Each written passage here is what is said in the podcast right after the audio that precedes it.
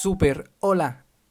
Feliz y agradecido en esos momentos de estar con ustedes. Súper bien. El día de hoy tenemos el libro de la magia de pensar en grande. Es el segundo capítulo. Súper bien. Déjeme decirle a usted, en este capítulo familia, nuestro tema es cúrese de las cositis, que es la enfermedad del fracaso. Súper bien.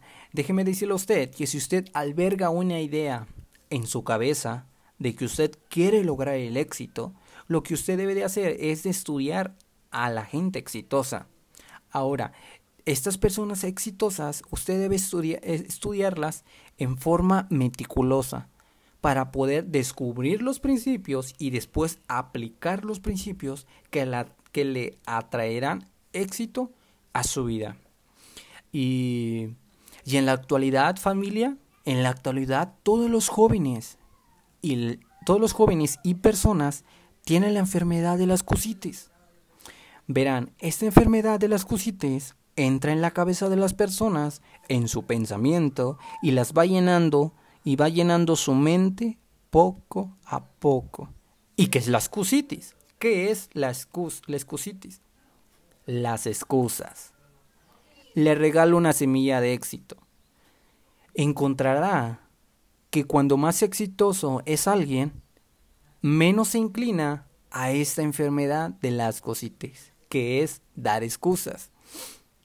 Un ejemplo, el señor Juan Diego Jiménez, la señorita Paloma Sensores, el señor Iván y Mónica Tapia, el, la señorita Tania Estrada, la señorita Carolina Quintanilla.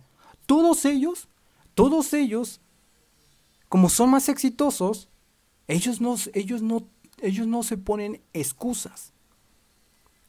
Ahora, la persona o joven que nunca ha ido a ninguna parte y no tiene ningún plan de vida para llegar a algún lugar, como está en su zona de confort, siempre tiene un montón de razones para explicarle, para explicar por qué no lo tiene o por qué no ha logrado eso que él quiere. No sé si usted ha escuchado a personas o jóvenes en la actualidad que dicen, es que por culpa de mis papás yo no puedo iniciar ese negocio online. Es que no tengo dinero y por eso no puedo, no, no puedo iniciar un negocio. O es que porque no tengo dinero no puedo comprarme ese auto. Es que no tuve tiempo. Es que, es que esas cosas de la tecnología yo no les entiendo y por eso no, no, no, no, no entiendo los negocios online es que soy pobre y por eso no puedo iniciar esos negocios online. Es que el maestro no me enseñó bien y por eso yo saqué malas calificaciones. Es que todos me dicen que no en mi negocio. Es que la escuela no enseñan bien y por eso yo saco malas calificaciones. Es que, es que, es que ya, ya no se ponga excusas usted, ya no se ponga excusas.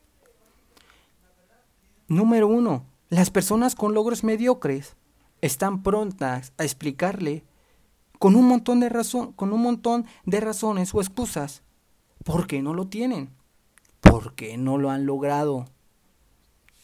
Esto es importante, familia. Número dos, una vez que la persona o joven ha seleccionado una, una buena excusa, se aferra, se aferra a esa excusa.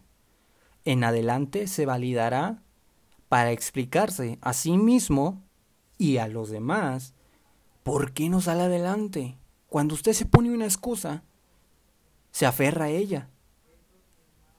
Y se explica a usted y se explica a usted y a los demás por qué usted no ha logrado lo que usted quiere lograr. Número tres, La persona o joven en un principio reconoce que, que la excusa es mentira. Pero cuando más la repite, más la repite, más llega a convencerse de que es cierto. El pretexto o razón de que usted no tiene éxito. Cuando usted se repite esa excusa de es que soy pobre, es que soy pobre, es que soy pobre y esas excusas que usted se pone, entre más la repita, más se va añadiendo usted que es cierto. Cuando es una excusa que usted la puede quitar y realmente ir por lo que usted quiere.